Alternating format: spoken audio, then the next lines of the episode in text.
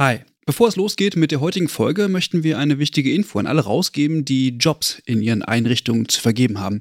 Denn ab sofort kannst du deine Stellenanzeige hier bei uns im Podcast platzieren. Wir finden das besser als Werbung, weil unsere treuen Hörenden damit Hinweise auf tolle Jobangebote bekommen und Unternehmen diesen Podcast nutzen können, um genau die Zielgruppe zu erreichen. Und wir nerven nicht mit Inhalten, die niemand hören will. Also eigentlich eine Win-Win-Win-Situation. Wenn du also eine Stellenanzeige hast, am besten natürlich für akademisch Pflegende, dann schreib uns eine Mail an hallo@übergabe.de. Übergabe hier mit UE. Wir veröffentlichen dann die Anzeige hier mit den relevanten Infos. Wir freuen uns auf deine Mail und wünschen viel Spaß mit der heutigen Folge.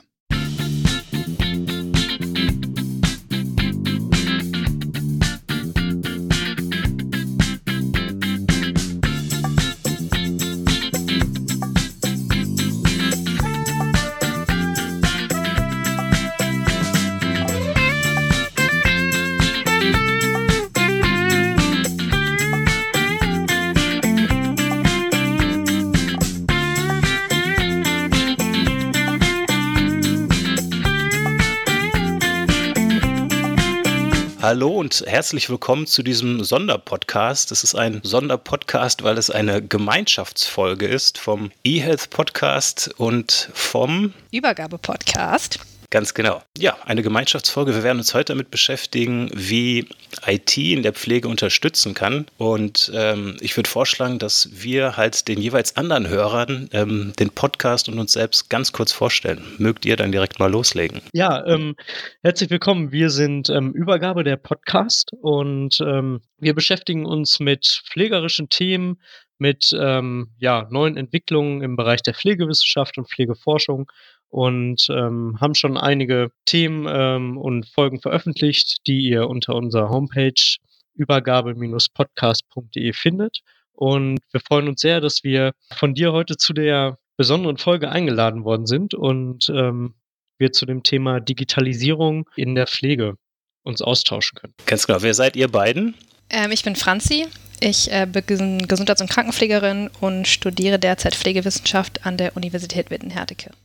Ja, ich bin ähm, Alex. Ich bin ähm, wissenschaftlicher Mitarbeiter an der Universität in Bielefeld und ähm, beschäftige mich da mit ähm, Digital Health be beziehungsweise ähm, ja, Fragen um die Digitalisierung und Technisierung in der Pflege. Wunderbar, deswegen seid ihr quasi die perfekten Gesprächspartner. Wir sind der eHealth Podcast, ähm, sind inzwischen schon bei Folge, ich glaube 75 ist das dann, machen das seit drei Jahren. Wir sind ähm, drei Professoren, zwei kommen von der HTWG in Konstanz am schönen Bodensee und es gibt noch einen aus Krefeld, also bei euch so ein bisschen in der, in der Ecke da oben. Und wir kümmern uns eigentlich ums, ums Thema Digitalisierung im Gesundheitswesen. Und weil wir Pflege noch nicht hatten, haben wir gedacht, das ist vielleicht eine super Sache, weil es hoffentlich für eure Hörer interessant ist und auch für unsere. Ja, wir haben mehr oder weniger so eine Art Agenda eine Pseudo-Agenda, habe ich es, glaube ich, genannt, vorbereitet. Sind jetzt schon beim Punkt drei. Ich würde die einfach kurz vorher nennen, dass ihr vielleicht so ein bisschen roten Faden habt, ihr Hörer. Wir haben uns gedacht, dass am Anfang eher ihr vom Übergabe-Podcast ähm, mal ein bisschen schildert, was ihr an IT-Unterstützung schon kennt und was ihr auch vielleicht schon im Studium, in der Ausbildung dazu hattet, ob das ausreichend war. Und danach ähm, würde mich interessieren, was ihr euch wünscht, wie ihr euch das vorstellt. Und als vorletzten Punkt könnte ich dann sagen, was es derzeit so gibt, was da für, für Sachen passieren auf dem Markt. Und dann könnten wir wieder gemeinsam bewerten, wie diese Ideen angekommen sind. Vielleicht sollten wir am Anfang noch ganz kurz abgrenzen, um welchen Bereich wir uns jetzt hier drehen. Also ich komme eigentlich eher aus dem stationären Bereich, also aus aus dem Krankenhausbereich. Da bin ich relativ fit. Ähm, Wenn es jetzt um IT-Unterstützung im ambulanten Bereich geht, ist es ein bisschen schwieriger. Für mich zumindest. Von daher sollen wir im stationären Bereich bleiben erstmal. Soll ich einfach mal anfangen? Ja, ähm, also ich habe auch im Vorfeld ähm, der Folge jetzt irgendwie ganz lange überlegt, was ich eigentlich so in der Ausbildung und im Studium, ähm, was mir begegnet ist und mir ist tatsächlich eigentlich so fast gar nichts eingefallen. Ähm, ich habe weder im Studium irgendwie Inhalte zu IT-Unterstützung gehabt und habe auch während der Ausbildung und auch ähm, in der Zeit, ähm, die ich im ambulanten Dienst verbracht habe, leider so nichts kennengelernt. Es gibt also das, was ich jetzt so kenne, was ich jetzt quasi praktisch nicht kennengelernt habe, was ich so halt kenne, ja, kann man, glaube ich, würde ich sagen, so in zwei Kategorien einteilen. Die eine Kategorie ist irgendwie für mich so Kommunikation also da geht es irgendwie um Verbesserung des ähm, Austauschs zwischen ja, Beteiligten eines Pflegearrangements zum Beispiel, also zwischen Pflegenden und dem ärztlichen Personal. Die Bezugsperson haben wir jetzt äh, im Krankenhaus jetzt vielleicht nicht unbedingt so in den IT-Systemen mit drin, ähm, in der ambulanten Pflege dann schon eher, als zum Beispiel über eine ja, elektronische Pflegeplattform, ähm, wo man halt zum Beispiel Vitalparameter eintragen kann, die dann ähm, ja von anderen Leuten auch einsehbar sind oder eben ja sowas wie eine ortsunabhängige Messung von ähm, Parametern oder ja, jetzt ähm, habe ich wieder einen ganz kurzen Schwenk in die ambulante Pflege, also sowas wie Not, äh, Notrufsysteme, genau, für pflegebedürftige Menschen oder sowas. Und dann so ein zweiter Punkt, der mir noch eingefallen ist, wäre das Thema Dokumentation, also zum Beispiel, dass ähm, ja, der Pflegeprozess der Pflegenden eben durch IT ja irgendwie effizienter oder auch transparenter gestaltet werden kann. Ähm, da ist mir dann das EPA eingefallen, also das ergebnisorientierte Pflegeassessment. Ach, perfekt. Das hätte ich sonst später auch ja. noch genannt, ja. genau. Also das soll ja so den Pflegebedarf und den Zustand ähm, der ja, Patientinnen und Patienten abbilden. Ähm, ich kann da als Pflegende die Beeinträchtigung und die Fähigkeiten ja, in Punktwerten abbilden zum Beispiel. Und es gibt halt unterschiedliche Versionen dafür. Es gibt eine Version für die Akutpflege, wo wir dann jetzt uns jetzt im Krankenhaus befinden, für die Pädiatrie und auch noch ja, für die Langzeitversorgung zum Beispiel. Und es kann eben dann dadurch auch die Kommunikation nochmal unter den Gesundheitsprofessionen verbessern. Dann ist mir dazu dann auch direkt noch das ähm, LEP eingefallen, mhm. also die Leistungserfassung in der Pflege. Dies kommt, glaube ich, sogar auch aus der Schweiz dann.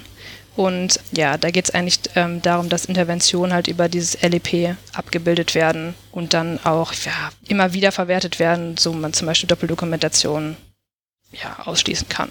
So, hm. Das sind die Dinge, die mir eingefallen sind. Ich habe fast damit gerechnet, dass es im Studium der Ausbildung so gar kein Thema war, weil ich ja schon glaube, dass, auch wenn es jetzt noch nicht überall, in, gerade in Deutschland in der Pflege angekommen ist, ist es ja sicher ein Thema, womit sich ähm, Pflegekräfte definitiv beschäftigen werden. Privat macht man es sowieso, im Beruf ist es noch nicht so angekommen. Alex, war es bei dir genauso? Hast du auch in dem Bereich gar nichts gehabt beim, beim Studium in der Ausbildung?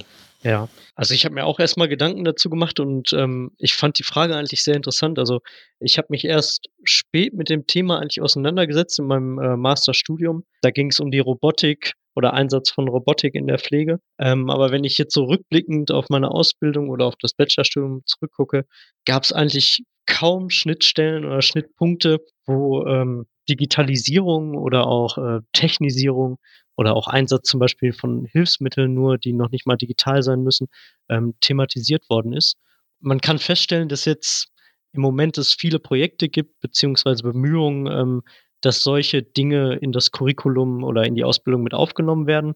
Ich persönlich bin erst eigentlich so in der Arbeit, beziehungsweise im Masterstudium dann damit konfrontiert worden oder habe mich damit auseinandergesetzt und ähm, ja, ich kann das, was Franzi sagt, also das Einzige, ich bin halt mit elektronischer Pflegedokumentation, das habe ich in der, in der Klinik miterlebt. Und dann zum Beispiel, ja, so Telemetrieüberwachung von Patienten, die ähm, monitorpflichtig pflichtig waren, beziehungsweise ähm, so die digitale Steuerung zum Beispiel von Perfusoren oder Infosomaten, so etwas. Aber allgemein muss ich sagen, dass innerhalb der Pflege es noch sehr wenig Bereiche gibt, wo Digitalisierung oder digitalisierte ähm, Anwendungen oder Technik beziehungsweise zur Anwendung kommt.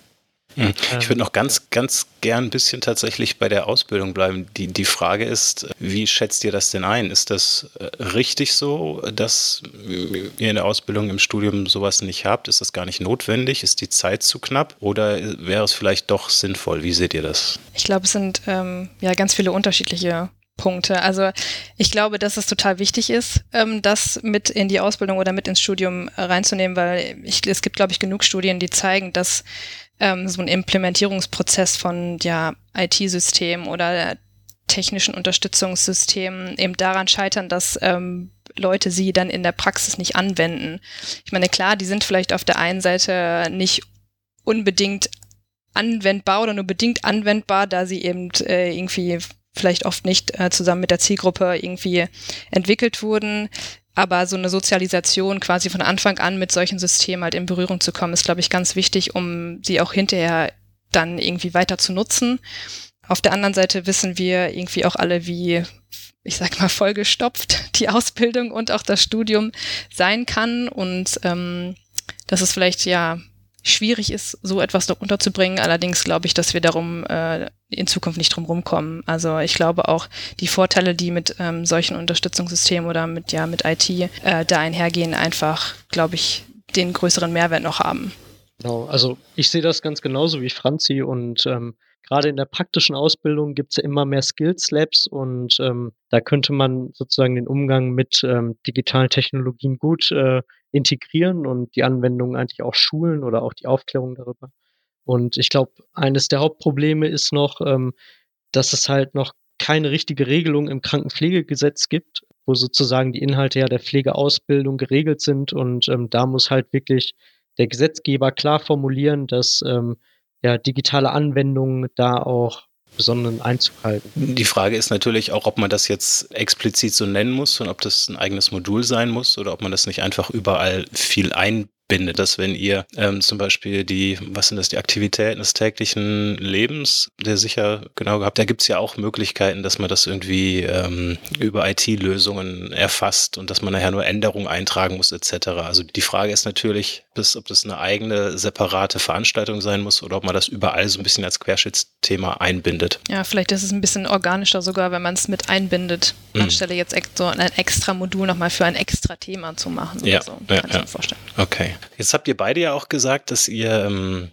Erfahrung habt ähm, bei IT-Lösungen und habt jetzt so die, die Klassiker eigentlich gesagt. Was davon oder wie, wie habt ihr denn jetzt die Software wahrgenommen? Also jetzt sagen wir mal ein emotionales Verhältnis von euch zu dieser IT-Unterstützung eher, eher positiv oder eher negativ? Wie, wie seht ihr das? Also ich fand eigentlich den Umgang immer sehr positiv damit. Kann vielleicht daran liegen, dass dass wir einfach so die Generation sind, die sowieso mit Computern ähm, aufgewachsen sind und uns darum vielleicht der Umgang auch gar nicht so schwer fällt. Wenn ich so an meine Kollegen denke, war es sehr ausgeglichen. Also einige fanden es sehr, ähm, sehr gut, die anderen, ähm, die es nicht so befürwortet haben, die haben dann es auch weniger genutzt, beziehungsweise auch nicht so richtig angewendet. Ist das so ein Altersding oder? Ich, ich, also ich glaube, ich bin da irgendwie immer noch wieder bei der Sozialisation. Also ich glaube, wenn ich irgendwie von Anfang an lerne, mit solchen Dingen umzugehen, dann ist vielleicht meine Scheu auch einfach nicht so groß und ähm, vielleicht auch meine Neugier nochmal anders, obwohl man das natürlich jetzt auch nicht pauschal sagen kann, ähm, dass sich Menschen, die vielleicht ohne Handy oder ohne PC aufgewachsen sind, dafür jetzt nicht interessieren, das glaube ich nicht. Aber ähm, ich glaube, die Hemmschwelle ist vielleicht einfach niedriger bei unserer Generation, sage ich mal so. Kann ich mir vorstellen. Und damit, und damit warst du deutlich präziser als ich mit meinem lapidaren Einwand, ist das ein Altersthema. Genau das meinte ich aber damit. Also hast du dich deutlich besser ausgedrückt als ich jetzt hier, genau. Wenn ihr jetzt dann so die, die Anwendung aufgezählt habt und das vergleicht zu eurem alltäglichen Leben, also jetzt nicht zum, zum Berufsleben, was würdet ihr sagen, wo der ja, Digitalisierungsgrad größer ist? Eher im privaten Leben oder mehr in der Arbeit? Aber ich würde sagen, also wenn, wenn du es aktuell mit der Praxis Praxis ähm, vergleichst, nutzt man primär ähm, im privaten Bereich, glaube ich, deutlich mehr Apps oder zum Beispiel Computeranwendungen wie, auf, wie in der Praxis, weil die Pflege einfach, einfach eine Tätigkeit am Mensch ist und ähm, nicht so viel Raum für Dokumentation eingenommen wird und ich glaube, so die andere Versorgung überwiegt noch teilweise. Ja, jetzt haben wir ja irgendwie auch schon ganz viel über uns gesprochen. Äh, Christian, wie ist es denn mit dir? Was kennst du denn so an Anwendungen? Ja, mir ist tatsächlich relativ viel da untergekommen. Ich habe jetzt vor kurzem mal nachgerechnet. Ich mache seit 20 Jahren mehr oder weniger Software für Krankenhäuser, egal ob es jetzt dann für die klinische Forschung ist. Das war so ein kleines Intermezzo, aber eigentlich hauptsächlich tatsächlich im KISS-Bereich. Vielleicht eine Möglichkeit, so ein bisschen darzustellen, was alles geht und auch die Angst zu nehmen, manchen Leuten, dass es bei der Digitalisierung in der Pflege jetzt nur schwarz oder weiß gibt. Ähm, also, dass wenn die Digitalisierung dann Einzug gehalten hat, dass man gar nicht mehr am Patienten ist und ihn gar nicht mehr berührt oder sich ähm, vielleicht auch emotional um ihn kümmert, würde ich ganz gerne mal so einen Patientendurchlauf im Krankenhaus machen. Und ihr unterbrecht mich einfach, wenn ihr was gut findet oder schlecht oder wie auch immer. Ist ja ein Podcast, ne? Das soll ja ganze, soll ja leben und die Leute sollen ja, äh, sollen ja gespannt zuhören. Eine Sache, die ich immer noch noch nicht verstehe, warum das nicht überall gemacht wird, ist so eine Art Patienten-Self-Check-In. Wenn ihr fliegt, checkt ihr euch vorher ein und gebt die Daten ein. Das passiert im Krankenhaus nicht. Wenn ein Patient also sich anmeldet in der Aufnahme beispielsweise oder wenn er in der Aufnahme sitzt, wird er viel gefragt. Ähm, wenn er danach erst den, den Arzt das erste Mal sieht, ähm, wird er gefragt, wird eine Familienanamnese gemacht, es wird ähm, aufgenommen, welche Medikamente er nimmt etc. Das ist alles sehr zeitintensiv. Das ist eine Art Stresssituation für den Patienten häufig. Und da frage ich mich, warum sowas bei den Leuten, die das machen wollen, bei den Patienten nicht schon zu Hause passiert. Da haben sie die Medikamente noch neben sich liegen, sie können es in Ruhe raussuchen, sie können vielleicht nochmal telefonieren, ähm, um herauszufinden, ob vielleicht äh, der Vater doch eine Hüftdysplasie hatte, was weiß ich was können die Daten eintragen und dann muss nachher die Pflegekraft und auch der Arzt das Ganze nur noch evaluieren und durchgehen und fragen. Das heißt, da würde man tatsächlich Zeit sparen und ähm, wäre fast meiner Meinung nach eine Win-Win-Situation. Natürlich gibt es genug Situationen, wo das nicht passieren kann, bei Patienten, die nicht so fit sind, bei ähm, Notfällen etc. Aber ich würde mal jetzt über den Daumen peilen, bei so, weiß nicht, ein Drittel bis Hälfte der Patienten könnte das durchaus Sinn machen. Wahrscheinlich vor allen Dingen bei geplanten. Genau, bei elektiven Fällen. Dann, mhm, mhm ganz genau. Ja. Was gibt's weiter? Natürlich, das ist jetzt kein, kein Hexenwerk, wäre es geschickt, wenn die Daten, die jetzt erhoben werden, die gemessen werden, dann von mir aus auf Papier aufgeschrieben werden, in die Akte eingetragen werden. Wenn dort die Medizintechnik soweit ausgetauscht wird, dass die Geräte selbstständig messen und die Daten auch selbstständig dann melden, sodass man das eben nicht mehr machen muss. Also auch hier quasi eine Zeitersparnis. Das passiert in einigen Fällen schon, ist aber, glaube ich, nicht überall flächendeckend umgesetzt. Das andere, was, glaube ich, viel bringt, äh, Franziska, du hast es vorhin schon gesagt, EPA. Es gibt ja diese unterschiedlichen Pflegeprozesse. Also, dass man ähm, sich informiert zum Patienten, ähm, Pflegediagnosen definiert, Pflegeziele definiert, dann Maßnahmenplan durchführt, evaluiert und so weiter. Jetzt kenne ich es so, dass die Pflegekräfte sagen häufig, dass sie das irgendwie hatten in der Ausbildung, im Studium, aber dass sie nachher keine Zeit mehr haben, tatsächlich so vorzugehen. Wie seht ihr das? Macht ihr das so? Vermutlich nicht, oder? Ich glaube, viele machen das nicht mehr so nach dieser Struktur, sondern machen das einfach so intuitiv. Implizit. Genau, mhm. implizit das erfordert halt einfach nicht mehr so die Struktur. Deswegen ändert sich vielleicht auch die Dokumentationsweise einfach. Also hm. Was natürlich einige Nachteile hat, wenn man das nicht dokumentiert und es jetzt so eine Achtung Übergabe gibt, wie auch immer, ähm, dann sind solche Sachen, die natürlich nicht dokumentiert sind, kann es sein, dass die, dass die verloren gehen. Und das, da ist jetzt sind wir quasi bei dem nächsten, bei der nächsten IT-Unterstützung, die schon relativ weit in, in Deutschland, der Schweiz, zumindest weiß ich da, im Einsatz ist. Das ist eben diese EPA-Geschichte. Das heißt, es gibt ein Assessment, es werden einige Fragen ausgefüllt und anhand dieser Fragen weiß dann eine Wissensbank im Hintergrund, welche Pflege Diagnosen abgeleitet werden, welche Maßnahmen abgeleitet werden und schlägt diese direkt vor. Kann PKMS dort ableiten etc. Also theoretisch kann man sich vorstellen, jetzt gerade beim, beim Fachkräftemangel, dass vielleicht besonders ausgebildete Leute, examinierte Krankenpfleger oder, oder Pflegekräfte dieses Assessment machen, von dem natürlich dann sehr viel abhängt und ähm, das System schlägt dann im Nachhinein die Maßnahmen vor. Man hat also in relativ kurzer Zeit einen fertigen Pflegeplan den man natürlich noch anpassen kann das ist, glaube ich, so ein Bereich, wo IT-Unterstützung durchaus hilfreich ist. Vor allen Dingen, wenn man weiß, dass diese Algorithmen dahinter auch regelmäßig neu evaluiert werden. Also da gibt es eben auch Pflegewissenschaftler, die dann ähm, das anpassen und die Fragen halt immer auf dem, auf dem aktuellen Stand halten. Weil du die und die Frage mit Ja beantwortet hast, gehen wir davon aus, dass er vielleicht, dass der Patient keine gute räumliche Orientierung hat und deswegen schlagen wir folgende Maßnahmen vor. Möchtest du die übernehmen? Dann hakst du die vorne einfach an und daraus wird dann direkt ein Pflegeplan gemacht, der dann zum Beispiel Beispiel auch wieder auf von mir aus ein mobiles Device gespielt werden kann, wo dann man als Pflegekraft nachgucken kann, was es denn heute jetzt vielleicht noch zu tun gibt und die Sachen einfach abhaken kann, indem man draufklickt und dann hat man vielleicht auch direkt eine Leistungserfassung gemacht. Also das ist das, wie ich es mir eigentlich vorstelle, dass das System einen unterstützt, dass man die Sachen schneller macht und dass man dann hoffentlich mehr Zeit tatsächlich beim Patienten hat. Da kann keiner was gegen sagen. Ja? Das ist wie, ich bin für Weltfrieden. Mehr Zeit für den Patienten. Es fehlt eigentlich jetzt der Applaus. genau. Okay, vielleicht, vielleicht schneide ich das rein, genau. Könnte man einbauen. ähm, nein, du, du hast vollkommen recht und ähm, ich glaube, das ist auch der richtige Weg, aber vielleicht kannst du da nochmal drauf eingehen, also was im Moment vielleicht in Deutschland ähm, so hinderliche Faktoren sind, warum wir noch nicht so weit sind. Also Mache ich gern. Ich würde mach vielleicht das, das Ding noch ein bisschen zu Ende. Was ich auch noch eine ganz, ganz smarte Geschichte fand. Im letzten Jahr auf der, auf der Conhit, also so eine IT-Messe fürs, fürs Gesundheitswesen, hat ein Startup eine intelligente Klingel vorgestellt. CliniSurf heißen die.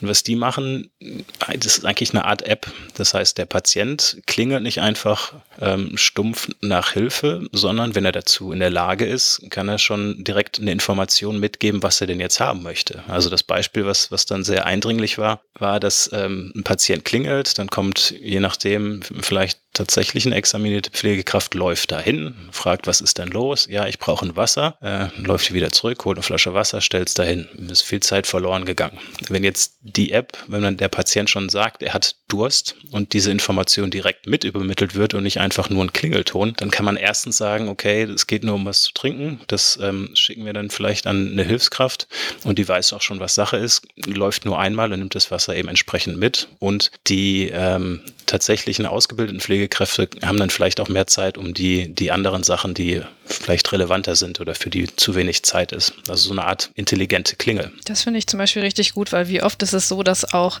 äh, mehrere Patientinnen oder Patienten gleichzeitig klingeln und äh, das eine Klingeln vielleicht viel dringender ist als das andere und man vielleicht dann so ein bisschen priorisieren kann, ähm, welchen Weg gehe ich jetzt zuerst und oder wo reicht es vielleicht, wenn ich erstmal eine Hilfskraft hinschicke. Ja, ich habe ja vorhin ein bisschen haben wir über dieses EPA-AC gesprochen oder eine EPA Acute Care. Das heißt, wenn nachher aus so einer elektronischen Planung die Maßnahmen rauspurzeln, jetzt ein bisschen verniedlichend gesprochen und äh, kann es ja eine elektronische To-Do-Liste geben. Also eine Sache, die man abhaken kann und dann vielleicht Sachen hoffentlich nicht vergisst, die vielleicht auf dem mobilen Device dann vorliegt. Was man sich da vorstellen kann, was es auch gibt, dass man diese Maßnahmen eben auch kombiniert mit so einem Nachschlagewerk. Also wenn jetzt jemand vielleicht irgendeinen Handgriff oder irgendeine Sache nicht so häufig ähm, macht, dass er einfach draufklickt und sagt, zeig mir Hilfe und dass dann entsprechende Literatur dazu aufgeht und das Ganze nochmal gezeigt wird. Oder aber, man kann sich auch vorstellen, ist ja gerade in der gesundheitspolitischen Diskussion großes Thema, dass wir äh, Pflegekräfte aus anderen Ländern ähm, holen, dass diese To-Do-Liste, was es also zu tun gibt, ähm, von mir aus auch auf einer anderen Sprache einfach dargestellt wird und die dann äh, eben ihre Hilfe auch in einer anderen Sprache erhalten. Also dass wir so die Qualität steigern können. Aber vielleicht könnte man noch mal kurz, wir haben äh, viel aus der Perspektive der Pflegenden gesprochen. Ähm, fallen dir vielleicht noch mal so vielleicht zwei, drei ähm, Dinge ein, wo die Patienten vielleicht ihre Perspektive oder vielleicht ihre Wünsche so mit äußern können oder also warum sollte im Krankenhaus nicht genau das gleiche passieren, was in anderen Branchen auch passiert, nämlich dass man immer mehr Aufgaben zum Kunden verlagert. Patient, wenn er stationär ist, hat ja relativ viele Zeiten, wo er gerade nichts macht. Warum soll man diese Zeiten nicht nutzen, um ihn aktiv ins Behandlungsgeschehen einzubinden? Also warum soll er in der Zeit, während er im Bett liegt und vielleicht auf die nächste Maßnahme wartet, nicht schon mal sein Schmerztagebuch selbst ausfüllen? Viel genauer, viel präziser in einer App, in einer Krankenhaus-App, als wenn jetzt eine Pflegekraft kommt und äh, die Sach diese Sachen erfragt und das Ganze dann mit Stift auf Papier niederschreibt. Und in so einer App kann man sich natürlich noch viel mehr Sachen vorstellen, in so einer Krankenhaus-Patienten-App. Warum soll über eine Krankenhaus-App nicht zum Beispiel auch der Patient erinnert werden, dass er jetzt die Medikamente einnehmen soll und bestätigt das dann dort? Könnte man die Behandlungsqualität steigern? Warum soll der Patient nicht vorher schon sehen, was es morgen zu essen gibt und das eben auch über diese App machen? Warum soll er nicht im Kiosk unten im Krankenhaus Sachen bestellen und die liefern die Sachen dann entsprechend hoch. Also da, da gibt es ja ganz viele Sachen, die möglich sind. Also mir ging es darum, dass wir ähm, nochmal so ein bisschen so auf die Perspektive des Patienten ähm, die nochmal so ein bisschen in den Fokus rücken. Geht ja noch weiter. Also häufig weiß der Patient ja auch gar nicht so richtig, wann mit ihm was passiert. Also obwohl es jetzt irgendwelche Termine gibt, die im System stehen oder im Terminkalender, kann es ja durchaus sein, dass er darüber nicht entsprechend informiert ist oder auch gar nicht weiß, wann jetzt wo was passiert. Wenn man ein IT-System hat ähm, und die Aufträge zum Beispiel an die Radiologie, an die Physiotherapie etc. elektronisch rausgehen, warum soll der Patient denn dann nicht so eine Art auch Terminkalender bei sich im Handy haben, dass er weiß, okay, in einer Stunde gehe ich runter in die Radiologie. Also vielleicht finden die Termine dann auch verlässlicher statt. Vielleicht wird ihm auch angezeigt, wie er da hinkommt. Also da gibt es ganz viel, wie man auch die Patienten mehr einbinden kann, wie man die Patientenzufriedenheit auch sicher erhöhen kann. Ja, ich finde, so an dem Beispiel wird nochmal klar oder deutlich, wie sehr ähm, gewisse IT-Infrastruktur beziehungsweise Digitalisierung, wie man das auch mit äh, dem Qualitätsmanagement eigentlich sinnvoll verknüpfen kann und was sich da nochmal für Potenzial irgendwie ergeben. Hm, ja, definitiv. Genau, wir haben ja sehr viel über die Vorteile gesprochen und wie sozusagen der Krankenhausalltag sich damit verändert. Ähm, aber was würdest du vielleicht nochmal so zu Datenschutz sagen? Also es gibt ja viele Dinge, die auch so im Bereich oder in der Arbeit mit vulnerablen Gruppen eigentlich beachtet werden. Ja, das ist ein ganz großes Thema. In Deutschland tatsächlich eine große Angst, die auch wahrgenommen werden soll, die sicher auch geschichtlich ähm, begründet ist. Und wir haben sehr strikte, Gott sei Dank, Datenschutzvorgaben. DSGVO wird sicher jetzt jedem ein Begriff sein seit dem, seit dem letzten Jahr. Das Problem ist, wenn man IT-Systeme einsetzt, die schlecht parametriert sind oder die schlecht gebaut sind, dann kann so ein schlecht gebautes System natürlich große Datenmengen auf einmal freigeben. Wenn ein System allerdings gut gebaut ist und richtig auch eingestellt ist, dann sage ich, dass ein IT-System durchaus datenschutztechnisch viel besser sein kann als jetzt eine Papier- Akte, die von mir aus auf dem Flur steht und wenn man sich einen weißen Kittel anzieht und dann, wenn viel los ist, sich dahinstellt, würde ich sagen, dass relativ viele Leute dann einen nicht direkt ansprechen, sondern an einem vorbeigehen und dann kann man sich das auch anschauen. Also von daher ist das ein Thema, das muss man permanent im Hinterkopf haben. Man muss die Systeme sicher bauen. Wenn es aber alles gut und sicher gebaut ist, dann ist es eher datenschutztechnisch ein Vorteil. Was würdest du denn sagen? Weil wir haben ja am Anfang viel über ähm, Ausbildungsinhalte gesprochen. Was wäre deiner Meinung nach sinnvoll für die Pflegeausbildung, was zum Beispiel ähm, Pflegende so im Hinblick auf den Datenschutz vielleicht wissen müssen ähm, oder ob sie überhaupt über die Funktionsweise Bescheid wissen müssen oder reicht es einfach, wenn sie sich in der Anwendung beispielsweise mit digitaler Technologie auskennen? Also ich glaube auch, dass ein eigenes Fach Digitalisierung nicht derzeit vielleicht noch nicht zwingend notwendig ist in, im Pflegestudium oder in der Ausbildung. Ich finde aber, dass es überall als Querschnittsthema reingehört, so wie ich es vorhin gesagt habe, dass man natürlich die theoretischen Konstrukte ähm, erklärt bekommt und die Sachen dann ähm, vielleicht an Systemen sich mal anschaut. Zum Datenschutz glaube ich, reicht es, wenn man, wenn man sich ähm, vielleicht mal eine Vorlesung 90 Minuten damit beschäftigt, dass man nachher einfach die Grundbegriffe drauf hat und weiß, dass es zum Beispiel ein Datensparsamkeitsgebot gibt, dass man Daten also nicht ohne einen konkreten Grund aufzeichnen darf, dass nachher die Daten auch zum Beispiel im Krankenhaus auch nur von den Leuten eingesehen werden dürfen, die dafür einen validen Grund vorweisen können, also zum Beispiel an der Behandlung beteiligt sind und einfach diese theoretischen Konstrukte vorstellt und dann einfach ein paar Beispiele sagt, wie das dann vielleicht auch gehandelt werden soll. Also auch mit so Sachen wie, man hat VIP-Patienten in einem Krankenhaus oder wenn jetzt vielleicht ein Mitarbeiter des Krankenhauses im eigenen Krankenhaus behandelt wird. Das sind alles so Spezialfälle und wenn man da diese konkreten plastischen Beispiele gegenüberstellt an, an die Datenschutzanforderungen, hat man zumindest so ein bisschen Gefühl dafür. Ich finde aber auch wichtig, das ist immer so ein, so ein Zweigespann, Datenschutz ist total wichtig. Ich hoffe, das ist jetzt rübergekommen, darf aber auch nicht dazu führen, dass man an Innovationen nicht mehr teilnimmt. Er muss gegeben sein, da muss man darauf achten. Aber wenn nachher irgendwann die Patientenbehandlungsqualität darunter leidet, weil eben Daten nicht auffindbar sind, obwohl sie vielleicht vorlagen, dann ist es natürlich auch schon wieder so ein bisschen zweischneidiges Schwert, finde ich. Okay, jetzt haben wir ähm, ganz viel schon über Deutschland gesprochen. Wie sieht es denn in anderen Ländern eigentlich aus? Ist es da, haben die ähnliche Probleme wie wir oder sieht es da ganz anders aus?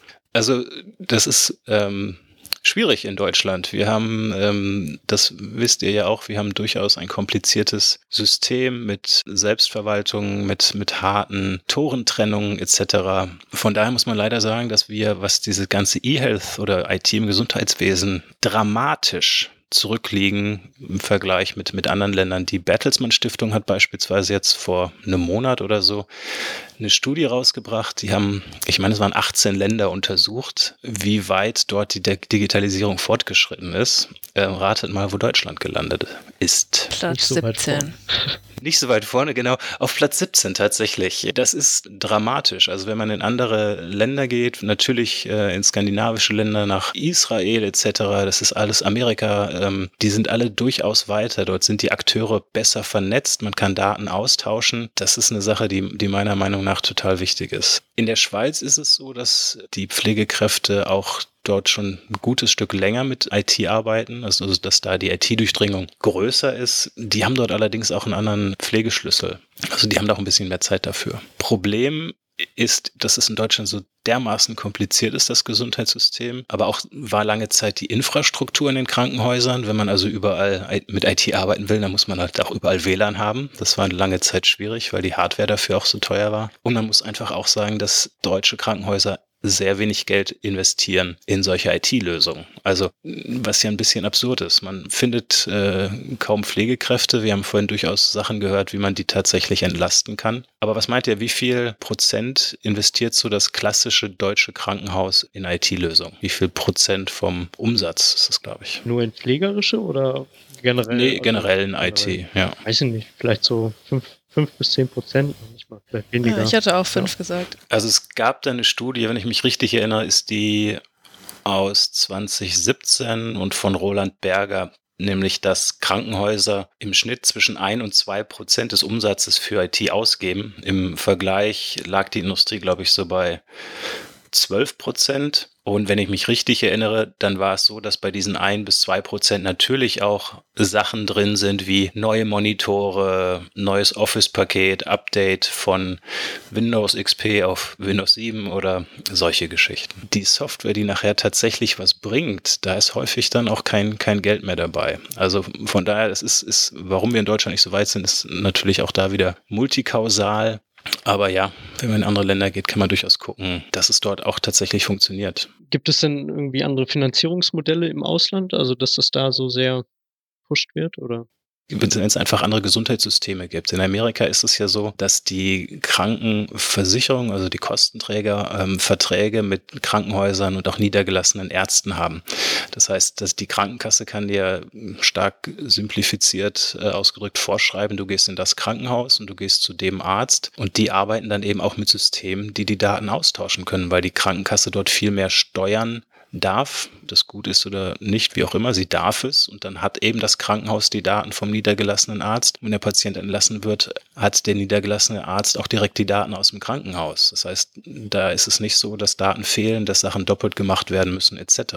Um jetzt nochmal bei den USA zu bleiben, ist es eben auch so, dass es da mit ähm, Meaningful Use, also der Gesundheitsreform von dem guten Präsidenten Obama, dass da einfach viel Geld reingesteckt wurde. Also die haben die Krankenhäuser haben viel Geld dafür bekommen, dass sie, dass sie die Digitalisierung vorantreiben. Das ist so diese eine Geschichte, ein ganz anderes Gesundheitssystem.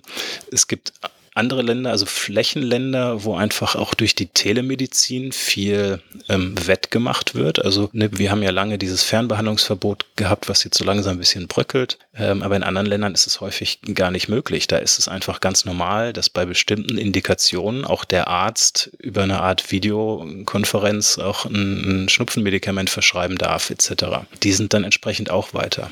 Oder als, als anderes Land, Israel ist Beispiel so, die sind dort auch viel stärker vernetzt. Ursache wird dort häufig genannt, weil natürlich da irgendwie immer die Gefahr ist, dass, ähm, dass auf einmal in sehr kurzer Zeit sehr viele Menschen verletzt werden und in Krankenhaus eingeliefert werden. Und da ist es eben wichtig, dass dann alle Daten schnell zur Verfügung stehen. Also von daher, auch da ist es wieder, gibt es jetzt nicht nur diesen einen Grund, aber ich, wir könnten es ja verlinken oder wir verlinken beide nochmal diese, die Studie oder auch direkt die Folge, weil ich glaube, die drittletzte Folge von uns ging tatsächlich dann mit jemandem von der Bertelsmann Stiftung genau über dieses Thema, warum wir in Deutschland da so ja, fast Schlusslicht sind. Ja, wunderbar. Nehmen wir auf jeden Fall in unsere Show Notes mit auf.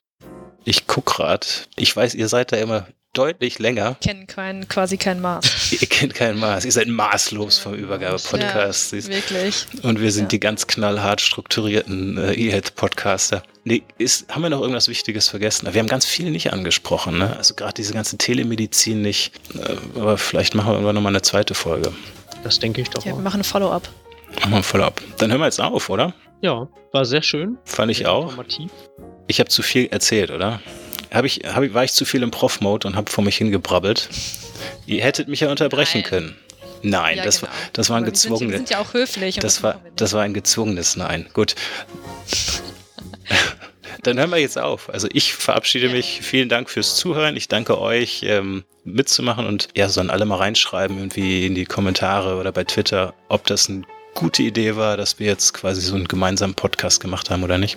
Ja, genau. Vielen Dank für die Einladung auf jeden Fall. Genau. Ähm, ja, wir bedanken uns vom Übergabe-Podcast und ähm, ja, schreibt fleißig Kommentare, vielleicht ein paar Ideen für eine neue Folge und ja, vielen Dank. Ciao. Ciao. Ciao.